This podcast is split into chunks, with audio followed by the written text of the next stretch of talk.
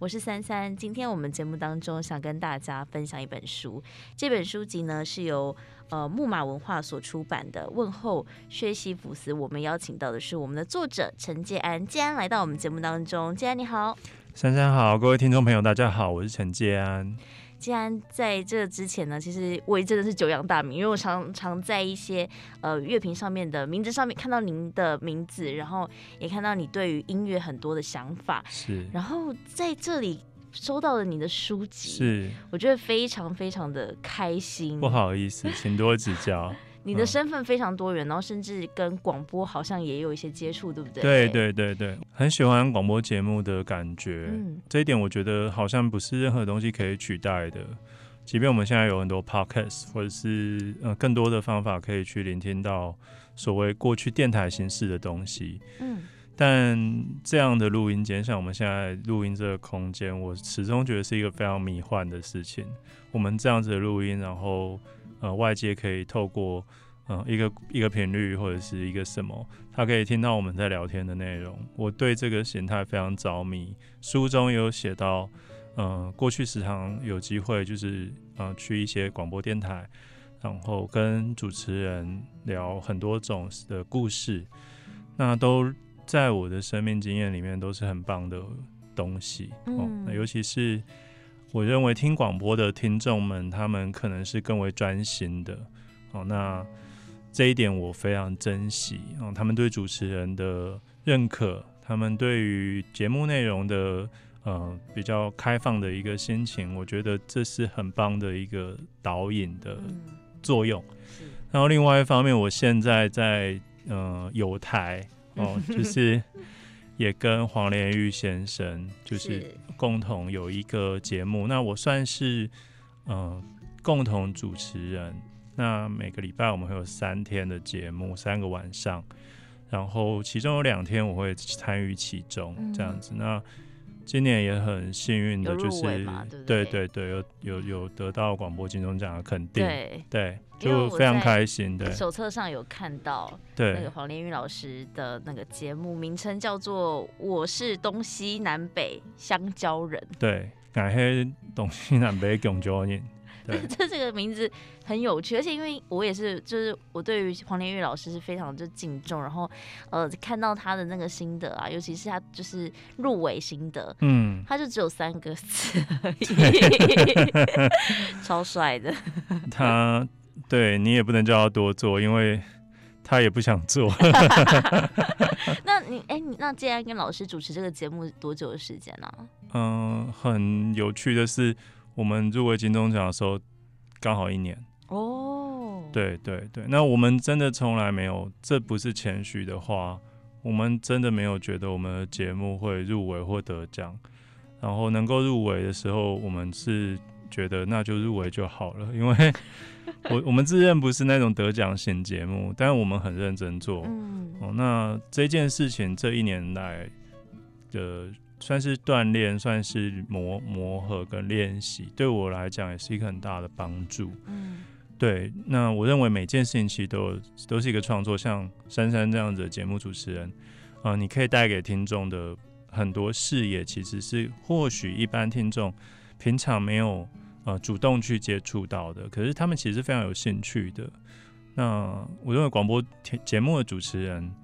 呃，只透过声音这个媒介，可以带给大家很纯粹的东西，这一点真的是，包括我上上每一个呃广播节目的时候，都都有很感恩的心情。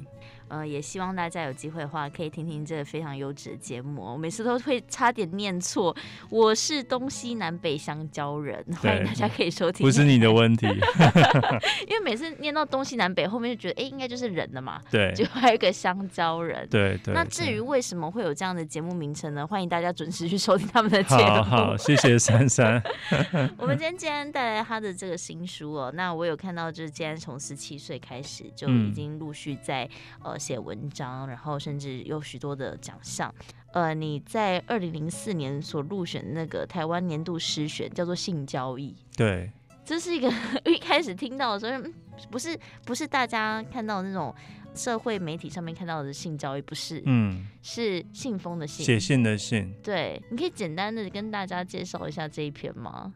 它的内容是什么呢？我也蛮好奇。它的内容在讲一个男生给一个女生写信，或者我们不用那么设限，因为在那个信的这个诉说对象里面，那个你其实并没有女字旁。哦，我刻意这么做的，因为我认为在当时二零零四年的时候，写信已经变成一个很很古老的事情了。哦，它不是不是那么的普遍。嗯，我们只有在发生重大的开心或者重大的悲伤的时候，才会用这个载体。那那个信，嗯，所谓性交易，就是说我们用书信的方式交换彼此的心情。这点听起来并不特别，嗯，违和，也不特别奇怪。但是里面的主述者是一个，他曾经以这个媒介跟对方建立起深厚的情感。而然后再随着时间跟两个人的关系在语言里面演变，在生活里面演变，那生活改变了，语言也改变，关系也改变了，所以这个有点双关语的词汇就变成好像他们的互动彼此的过程呢，到最后变成从互信、坚韧的互信变成互相怀疑。对，那我认为。用故意的谐音的三个字，并不是要引他人的遐想，而是在很多时候，我们对于嗯、呃、我们所爱的人或我们所渴望的人，他们的文字也好，他们的说话也好，他们的身体也好，他们的生活习惯也好，嗯、呃，在每个阶段里面都有不一样的感受跟认识。嗯、透过这个诗，其实。我一直在做文字的回旋，所以有很多的重复性的段落会出现。我只是想要写出我认为那个时候当代人对于文字的想法。嗯，对对对，对于以文字去传递情感这件事情，它产生了什么疏离感，还有它产生了什么信赖感，以及不再信赖的原因，大概是这样子。二零零四年，对，所以那时候你应该还是学生吧？呃，很不幸的，我已经离开学校。那已经不是了，好像这样不来透露年纪。对。但是我觉得，对于这一像是这样子的一个标题，即便你说它并不是你不是故意想要吸引他人的注意、嗯、注目，对。但是确实真的会让人很想要知道当中的内容等等的。嗯、然后一直到现在，你也出了许多的书籍，直到今年这一本书《问候学习福斯》，其实是一个在一个什么样的契机之下出版的呢？嗯，九年的时间没有做出版，那对出版也有完全不一样的想法。九年了，对，嗯，上一本书是二零一二年的九月，所以大概是九年。嗯，那九年之间其实做了很多其他的事，主要跟音乐有关。嗯，对。哦，那嗯，暂时觉得自己虽然一直都在写稿件，文学的稿子也写，音乐稿子也写，却一直没有想要把它们做一个作品来发表。可能原因是我觉得我的生活比较杂乱一点哦，比较琐碎一点，嗯，没有真的好好的对待这些作品。哦，我的意思并不是说写出去后悔或怎么样，而是我认为他们更应该好好的被整理，才能够成为一个作品的集结。那在去年跟前年的时候开始想这件事，就是要不要有一个作品的发表呢？那比我想象的更艰难的是，因为我在这段日子里面，我也成为呃出版社的书系的客座主编，我也编了音乐杂志，所以我现在有染上一个叫做编辑病。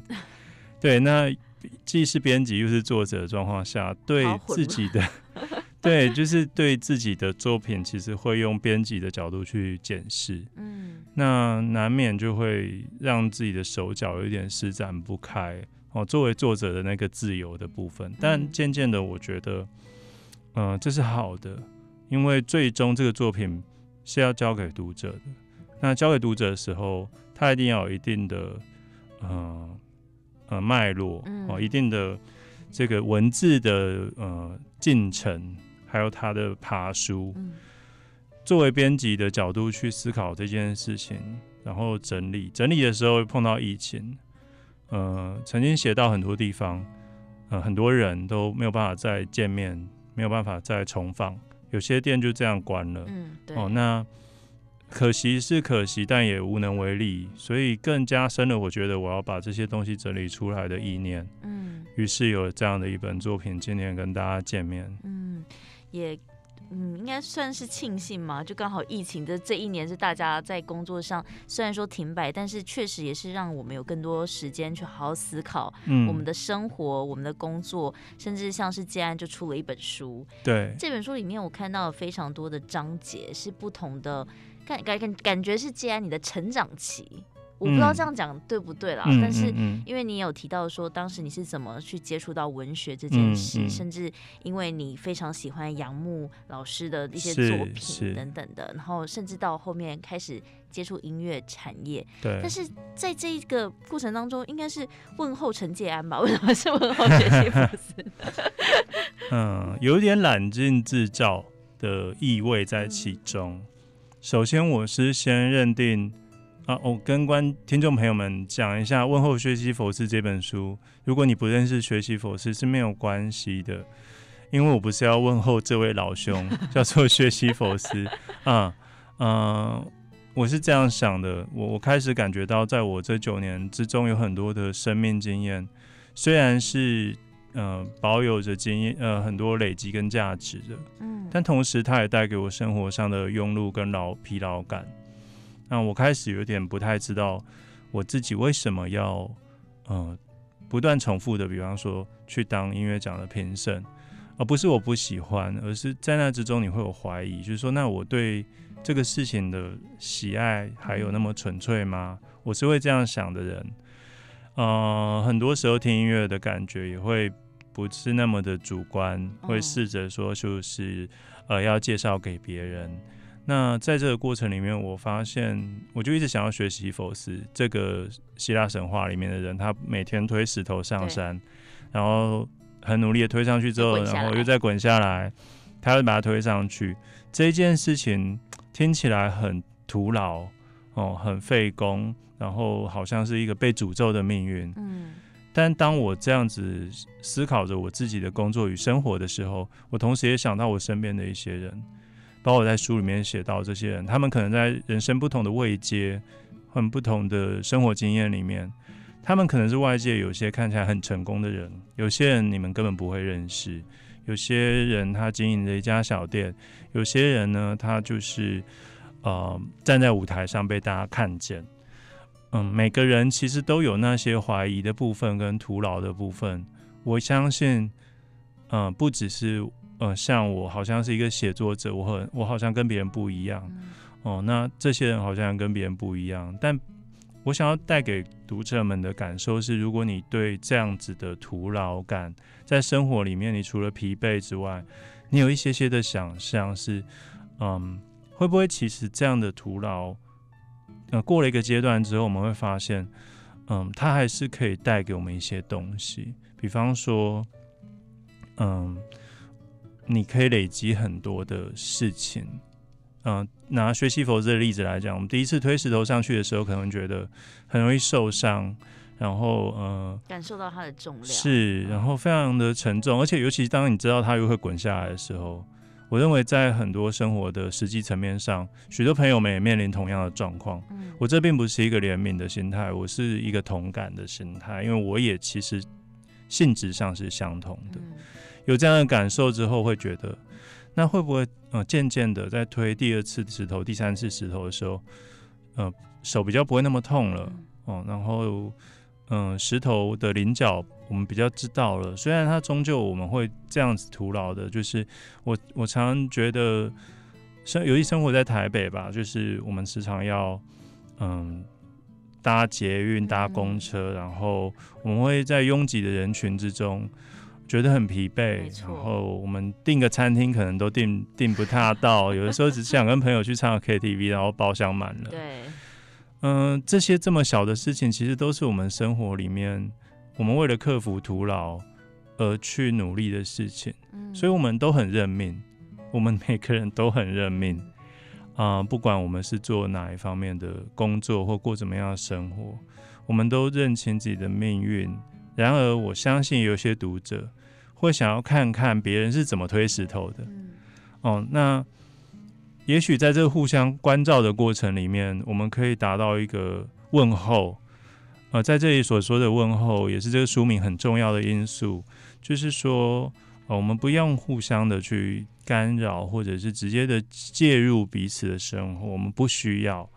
有的时候只是一个短暂的交汇，也许是一个无意间的聊天，在这个过程里面，我觉得互相问候是一个很棒的事情，然后也是这个现代生活里面，在现在我们用那么多的社群软体。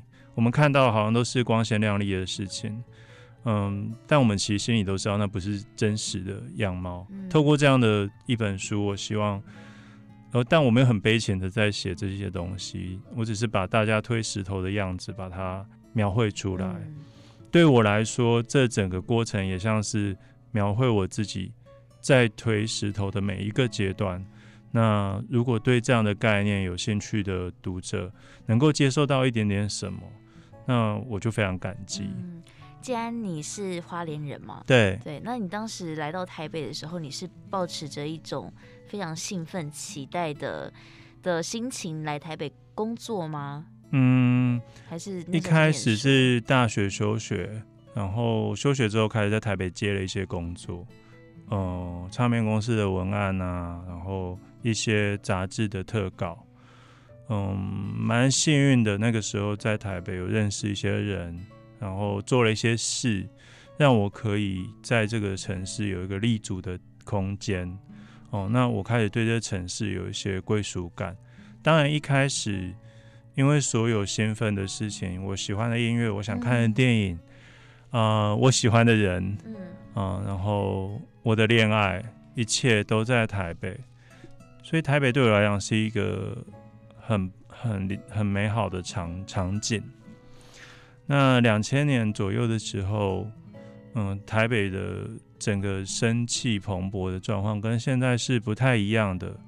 嗯，我特别喜欢那个时候的氛围，大家还会很认真的去讨论一些事情。哦，可能在酒馆、在咖啡馆、在嗯一个某个吧台上面，然后我们会去逛唱片行。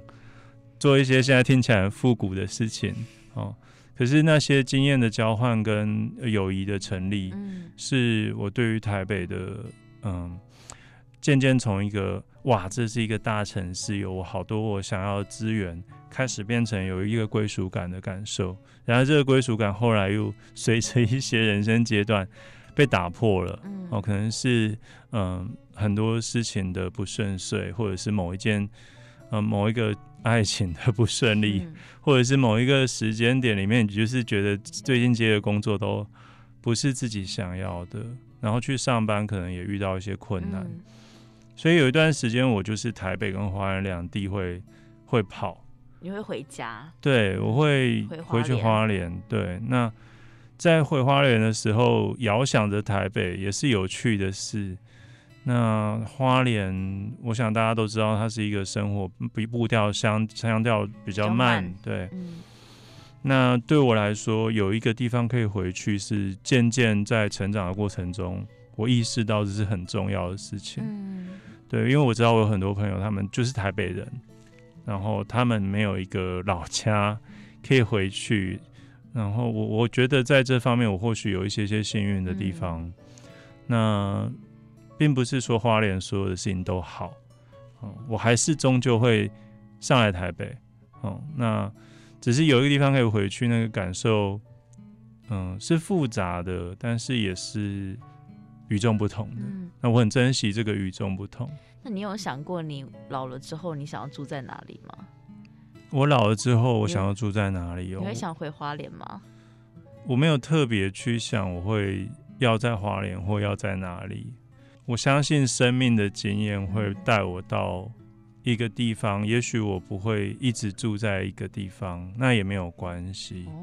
对，对我来讲，可能我一辈子都至今三十七年的人生，很多时候都是比较动荡的，比较。对对，比较游牧一点。珊珊讲的很好，我我一直抓不到这个关键字。那我习惯这样的生活了，所以场景对我来讲。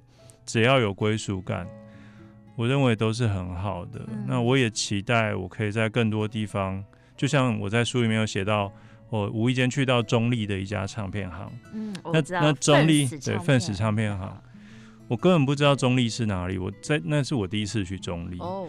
可是之后我就时常去。那渐渐的，我认为，与其说我要去哪一个地方停留着，呃，安安适着待在那里。不如说，我更想要累积这些不一样的地方的经验，然后我去到哪里的时候，我都有朋友可以找，嗯，然后我都有我的故事在里面。我我向往这样的，就是珊珊讲的比较游牧的状态。嗯、对对对。我很好奇，像这个奋死唱片行，我也是因为看了建安的书籍介绍之后，我才知道有这个地方。那我蛮好奇的是，这个地方是有让你有什么样的吸引力？你好像也常常会去办一些讲座。对对，嗯，他很他很有某个年代，也就是我刚刚说，可能两千年左右，当台湾还有很多人在买唱片、嗯、买 CD 的时候的一个精神，那个精神是没有办法用任何资本或者任何的人为的，嗯，比方说商业的活动来促成的。它是一个只关乎于，嗯，老板跟客人之间怎么成为朋友，那朋友跟朋友之间怎么又互相的推荐跟介绍，然后呼朋引伴的一起去这个场场域里面。嗯，我觉得场景往往是最重要的，不管那个场景里面做的是什么事，对奋死唱片行来说，他在做的事就是。贩售音乐的商品，但同时他也有因为这样子而产生那个空间里面，嗯，更多可以延伸的故事。那就不只是一个来买唱片这样的行为，它会有人际的互动，然后它会有老板的脾气，呃，它会有客人的，嗯、呃、嗯、呃，不管是要求或者是有时候，嗯、呃，近乎不合理的或或非常合理的。各个种种的面向，啊、我认为其实买卖唱片，嗯、呃，只是一个形态。更多时候，我在奋死读到的一个事情是，我们还是可以有一点对于我们曾经经历过那个唱片黄金时代的怀旧感。嗯，然后我们每次进去买唱片，其实像花一个入场券的费用，我们进去是交换故事的。那里有很多很有趣的人会时常出没。嗯，你有印象跟奋死老板的第一次的接触吗？有有，我也有写在书里面。那其实第一次就觉得是同类的人呢、啊，嗯、那那个感受是很明确的。因为我们都知道，我们去逛唱片行，其实很怕碰到一个事情，至少我自己很怕碰到一个事情，就是别人告诉你这个很棒哦，可是。我去逛唱片行，可能是我又比较诡异吧，就是不是就是 我比较挑剔，所以我其实进唱片行的时候，我有我的想法，但我欢迎别人告诉我你你推荐什么。嗯、那奋死的老板这两件事都做得很好，他店内的库存刚好有非常多是我找了很久的，很想要收藏的。另外一方面，他推荐给我的东西，我也觉得确实让我的不管是知识面。或者是那个聊的过程里面，有的时候他甚至会很妙的跟我说：“嗯，你要我帮你订这样没有问题。”可是他觉得这张没有很好，是他直接跟你。对对对对，然后然后我们就想说，那呃，所以是怎么样呢？就是最后这个唱片的生意可能没有做成，但建立了某些其他的事情。嗯，对，这样的默契。嗯。那我也会很直白的跟他讲说，呃，比方说他推荐我买某一张唱片，然后，然后我就听了，然后我跟他说，我觉得你不要进这一张比较好。哦，对，因为卖不掉。哦，你换你这样跟 对对对对对，我觉得可能没有什么卖相，当然我们的评估时常出错，因为 别人会随之就来问说，哎，老板有没有进什么？我觉得这个时代需要一点真实的温度，真实的东西，买唱片不只是一个怀旧，我其实非常讨厌别人说，呃，实体的浪漫，或你要保留一个实体的感觉。书也是啊，为什么一定要实体呢？如果对，嗯、呃，一些听众来说，他就是习惯串流音乐，他就是习惯看电子书，我们不需要去一直压迫别人，或强调的说实体才是真正的王道。才是真正的正宗。你没有体验过那个翻翻那个 CD 里面那页的日子，你就不知道听音乐的享受是怎么回事。我觉得不要这样子。嗯、然而有这样一个地方，他依然坚守着某一些精神，我始终是非常钦佩跟尊敬的。然后也非常珍惜有这样的互动。嗯，我想我们都活在一个时时代不断往前走的日子里。那大家有大家各自的乡愁跟回忆，这个乡愁不是什么童年的，而是更靠近自己的生活经验跟成长经验的。嗯，所以像愤死每年会办，愤死唱片每年会办那个唱片市集，嗯，然后我们就是会有一些朋友，包括我自己会去摆摊。哦，你会去摆摊？对，我会去摆摊啊，然后就是卖一些。我可能不要的东西，这样讲可以吗？可以啊，可以啊，因为因为我不要的东西，别人可能要啊。欸、对，对我有很多绝版的唱片，我不想要收 藏，嗯、因为我我我没有对它有情感。可是如果可以透过这样的交换，嗯，有些人得到了他要的东西，而且是用很便宜的价格，我觉得那对别人也是一个就是互动吧。我觉得这整个整个场景充满了互动，是。然后我喜欢这个事情。我记得你呃，你有一次在某个访谈讲座访谈当中有提到说，你对于逛唱片行这件事情的一些感想。对。那像花莲有唱片行吗？多吗？花莲早年有几家唱片行，然后现在还有吗？因为现在其实连台北要找唱片行也真的都很。是啊，是啊，是啊。花莲比较特别啦，他以前的唱片行，在我很小去买卡带那个年代，它就是地方唱小店的唱片行，然后它不进的东西不多，但你会突然很惊讶的看到为什么他会进这个，然后就觉得哇有点惊喜，然后就把它买走，然后你也知道他可能是乱进的，就就就你不知道他为什么会进这一张。然后后来有了花莲开了光南大批发，就把所有的唱片行全部就是铲平了。哦，对，可是光南大批发对我来讲也很重要，因为我时常会去逛。嗯，逛有一个好处是，它可能货架上的陈列是一件事，可是你自己去翻的时候，你会翻到一些他其实不知道要怎么摆的商品，不知道怎么摆的。对，他可能嗯。比方说，我很喜欢的一个歌手叫陈冠茜，嗯、然后我是在光南大批发买到了他的专辑，而且我一次就买两张。哇！然后我觉得他们再也不会补这个货了。我是在光南，就是嗯，哎、欸，就是就是完全是自己看见他被乱摆在一个地方，然后我就把它挑走了。我觉得这是逛的乐趣。我会去想老板为什么要这样摆摆设，要这样气化，要有这样的专柜。他一定有他的想法。那如果可以有逛的乐趣，嗯，哦，逛跟买不是一定连接在一起的。可是那个逛是对我来讲永远最重要的一件事。嗯，我不想要只是进去一家店买好我要的东西我就走。嗯，这个对我来讲，我只是纯粹进行一个消费行为。更多的时候，我希望那个经验跟人的经验，或跟我自己去发现一些事情的经验。呃，可以成为我我听音乐也好，呃，看书也好，嗯，让自己内心的情感更有机会真实涌现的那些时刻。嗯，其实我我我是我不知道说对于这件事情是不是对于你呃音乐的一个启发开始，然后我甚至也是思考说每一个地区是不是应该都要有一间唱片行啊，因为就有点算是滋养现在大家对于音乐的素养。对，好，嗯，我今天其实有非常多。多重身份，不管是乐评，或是呃作家，哦，甚至是广播节目的主持人、编辑等等的。其实我觉得影响你最大的，我这样看起来，我自己是觉得应该还是音乐吧。嗯，没有错。嗯，那对于你是乐评身份这件事情，你第一次是应该算是你如何接触到音乐产业的？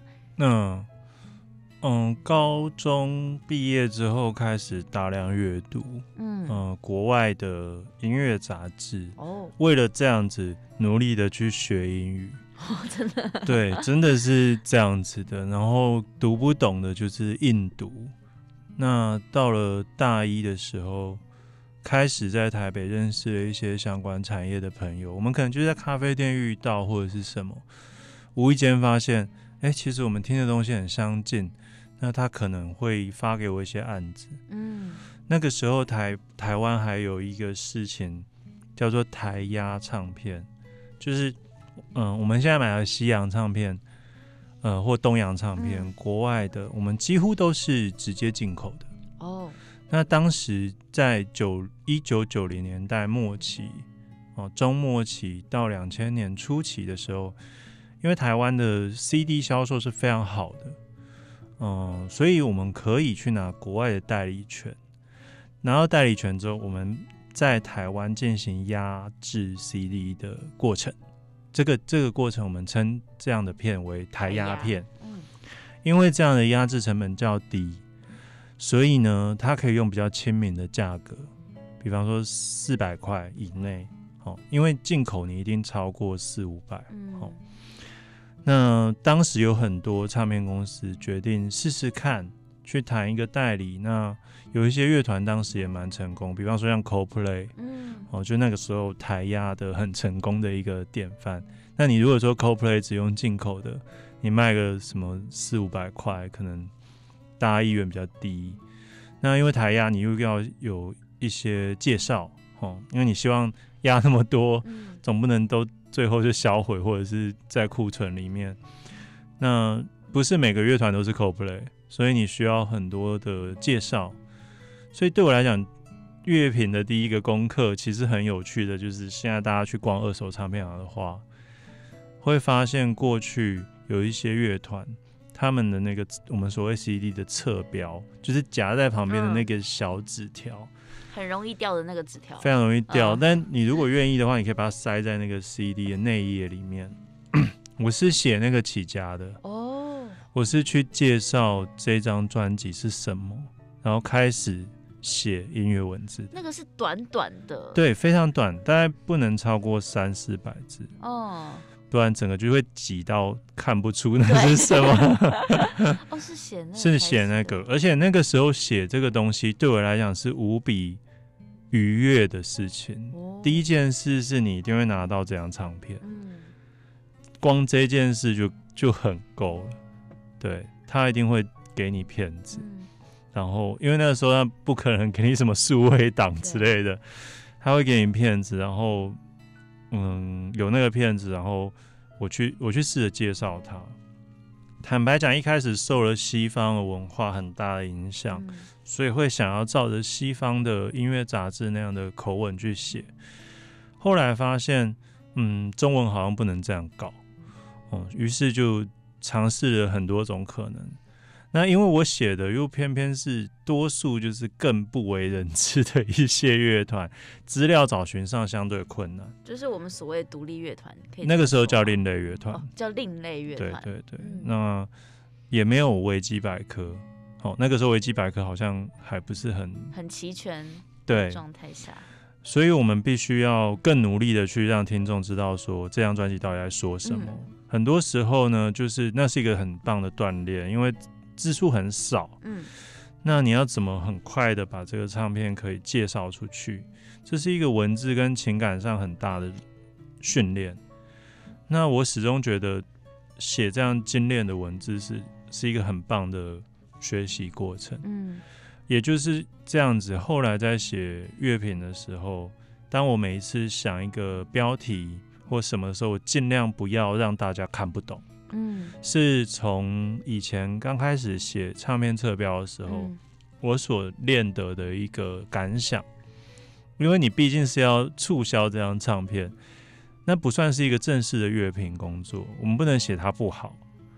我们只能尽量截取它好的地方去写，哦，那不过有一个很有趣的是，如果大家那个大家有认真看的话，我们写的比较没情感的那些，大概就是我们不是很喜欢的，就是你个人主观上没有到对对对对，我们可能就会比较流水账一点，呃、对，但真的很有趣，所以是这样子开始，然后接下来就是那时候台湾有些音乐杂志，嗯、就会哦发现有人可以写音乐的稿件，就会发一些采访啊，发一些特稿来来给我写，嗯、那个时候最。讶异的是，我没想到我人生可以访问到这么多的人，包括国外的乐团。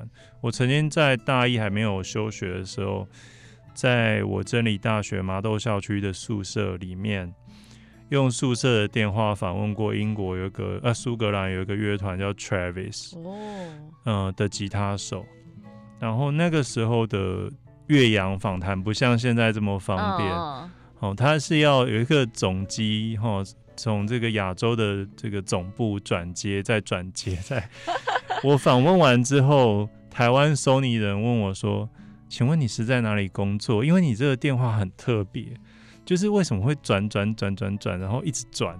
因为我就跟他说：哦，不好意思，因为我是学生，所以你刚刚其实经过了我们学校的总机，总机之后经过我们学校宿舍的舍监，然后再打我的电话号码，才有办法接进我的房间里。”很很特别的经验。现在是直接网络上线上，就是可以直接录音啊，直接访谈。是是是，现在的呃太方便了。现在对，现在会议的那个电，那个是访谈，对，也比较收音比较好。以前真的是，嗯、呃，有一个人要在电话旁边，就是侧录这一切。对，那是我十十十七八岁八十十八十八岁的事情吧。那个时候觉得我人生到这里好像就可以了。作为一个喜欢音乐的人，嗯，已经非常幸运了。那后来的一切，我觉得都是更幸运的事情。嗯，是。但我很努力的去掌握这些幸运。嗯，对。我现在以现在来讲，有太多的社群媒体出现，然后我也渐渐的看到有其实有蛮多。呃，一些喜欢音乐的朋友，他们开始慢慢的将自己变成像是一个乐评的身份，嗯、然后去记录下，或是呃写下他们对这首歌或这张专辑的感想。既然你会以一个前辈的方式来去看，去看看他们写了些什么吗？哦，会啊，但我尽量不要用我作为一个前辈的方式了。嗯，现在比较可惜的是，你看我又回到前辈了吧？职业病，对，因为编过音乐杂志，你很难没有职业病。嗯、那现在的状态是，我觉得大家都把音乐或者是书籍或者电影比较多时候当成是一个名牌，当成是一个象征，一个身份认同的定位。嗯、那这会让我们错失很多更更钻研这个事情在情感层面的机会。如果你今天听一张专辑，你把它 PO 到 Instagram 或者分享它的链接在你的 Facebook 或什么，有的只是为了彰显你自己，在品味，哎，是是是，嗯、呃，这跟你去买一件很潮的 T 恤穿上街没有差异。那对我来说，这就是现在的时代的样子。嗯，但如果真的有心想要。多一点的介绍自己喜欢的东西，其实还有很多其他媒介。现在不流行部落格，但是还是有一些类似的媒介，你可以去经营。你甚至可以靠它获得一些收入，或者你是一个喜欢影像工作的人，你可以做 YouTuber，你可以做 Podcast。嗯，盈利的部分当然也许不是很多，可是如果你有足够的内容。而不是只是一个名字、一个形态、一个潮流、一个趋势，你可以勇敢的做你自己要做的事。嗯，现在环境是很允许的，嗯，只是怕你不敢，你怕你自己的 T 恤的牌子别人不认得，所以别人不会觉得你是一个潮人哦。可是你穿的其实是非常棒的衣服，我以这样来打比方，所以。社群媒体，大家滑的速度都很快，有的时候不要把自己看得太重要。嗯，哦，就是，嗯，你现在贴的东西，别人一时觉得你很你很有品味或者什么，那都只是一时之间的事情。现在大家最在意的，我觉得应该就是流量。对对，不管是今天你是 YouTuber，或者是今天你是文字工作者，好像大家都会去在意到说，我今天发的这些东西流量到底多少，有多少人按赞。可是其实我们都我们都知道这件事情有很多时候是掌控在一些演算法里面。对，那我们还是要跟着这个演算法的方式，因为可能你有一篇文章，它只获得了很少的赞，那我觉得不要因为这样就气馁了，那可能是演算法的问题，不是你的问题。哦，那与其我们去研究说怎么突破演算法。不如我们可以找到更适合我们自己专业的媒介。嗯。你是文字工作者，你可以去找。现在现在有很多中文的，像写作平台，你可以去尝试。嗯，我还是回到那句话，我认为如果音乐或者是阅读或电影的这些观影的经验、聆听音乐的经验，它最终只是变成一件很漂亮的衣服，那就很可惜哦。嗯。还有一点是在我那个年代的的人们很勇敢于去听跟别人不一样的东西，嗯，甚至会以此为傲，就是拿着一张唱片说：“你知道这个吗？你们都不知道，对不对？它很棒，嗯，它比那个什么还棒。”会这样去讲这个故事。可是现在我发现大家好像会有一个焦虑感是，呃，我想要不一样。比方说，我想要听独立乐团，可是我听来听去还是大家都在听的独立乐团。你既想有一点不一样，你又觉得啊，我不要那么不一样好了，那个距离很难抓。可是最终我们是去听你喜不喜欢这个音乐这件事，而这个事情没有对错。嗯，既然我想分享一下，就是因为我自己对于音乐这件事，我虽然说也是蛮喜欢独立乐团，但是我相对的我还是会接触到一些比较商业或主流的一些音乐人。那有时候当我去听这些我觉得很好听的时候，反而会有人会说。你怎么会听这个啊？你懂你懂我的意思吗？嗯嗯、反而会被唾弃。嗯，但我觉得音乐没有什么对错啊，啊。他们主要就是他们的背后的背景不太一样。对。然后呢，出来的管道不同，其实就是这样子而已。嗯、我曾经有一度我是不听华语音乐，我那个时候也觉得没有问题，因为我就是喜欢西洋的、日本的音乐。然后我很感谢一个前辈提点我这件事，就是你身在台湾，你作为一个文字的工作者，音乐文字工作者，不管你接下来未来你认为自己可以写到哪里去，你就是得听台湾的音乐，因为这是你最后一定会做的事。所以我从那个时候开始，我就大量的去听，当然一开始也是听比较嗯西西化的一些乐团哦，可是后来也像珊珊你讲的一样。因为我做过金曲奖的评审跟金音奖的评审，我们必须要听大量的所谓比较接近市场主流的东西。那我认为那个所谓的品味这件事情，是建立于你对这个事情的情感是什么。嗯，就我举个例子好了，你很喜欢五月天跟梁静茹，你有他跟他们之间专属属于你的故事，或你的朋友们的故事。这样的事情很酷，就是音乐要的是这样的东西，嗯、而不是你你认定了什么东西酷，然后你去靠近它，你觉得变酷，不会的。嗯，你要回到自己内心，发现你到底喜不喜欢这东西，你可以跟谁一起分享，你觉得最有成就感、最满足。我我真的是这么认为的，嗯、对，所以我也会听主流的音乐，我认为那对我来讲都是嗯。很棒的刺激跟养分，我不一定喜欢，就像我也不一定喜欢一些独立乐团，但没有关系。就是既然现在你只要打开一个串流平台，你什么都可以听得到。为什么不给自己一些机会呢？嗯，是啊，我觉得访谈到现在，我觉得有点不好意思，因为今天老师其实是来打书的，但是我们有一些聊到很多东西，都是关于到接安自己的人生经验，啊，但我觉得非常的精彩。我就是很高兴的来跟珊珊聊天，嗯，对对对。然后呃，因为呃，既然有就是提供了几首歌曲是你自己相当喜欢的，那因为时间的关系，我可能没有办法每一首都播放到，那我将它把它放在我的连接当中，让大家。可以看看自己去搜寻，好，啊嗯、好，然后呃，其实我们一直到现在疫情，其实这阵子有慢慢的趋缓下来了，然后开始有许多的音乐季啊，或者这个、嗯。嗯、呃现场的演出出现。既然你兴奋吗？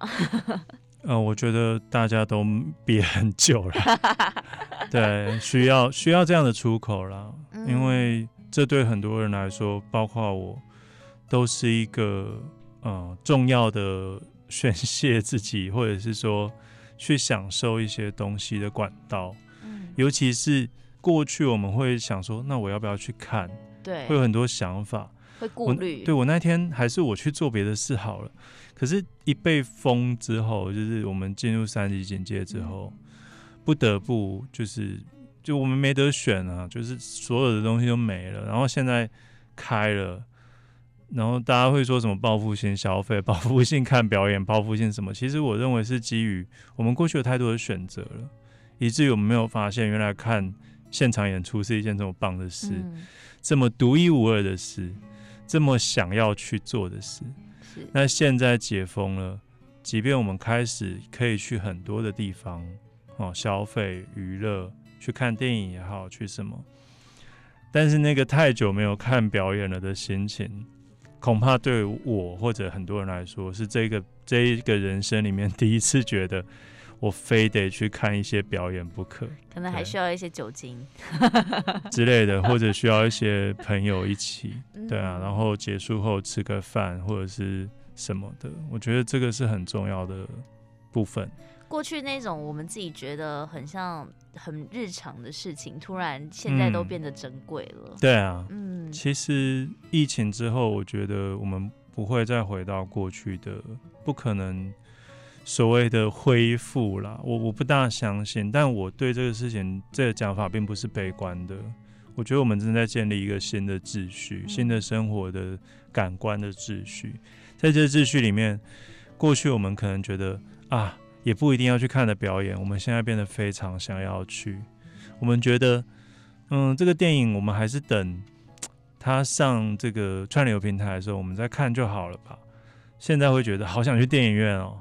我觉得这件这一切都，嗯，我就希望大家遵守防疫规定的 状况下，非常的大家健康平平安安的，是是是，就是非常的棒这样子。嗯，嗯最后因为时间的关系，其实我们今天其实要跟大家分享的是建安这本新书啦，《问候学习福斯》。最后一点短短时间，建安有没有什么话想对大家说的？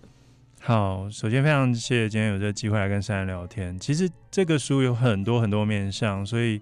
我们今天聊的内容也不算是偏离太多哦，其实没有偏离。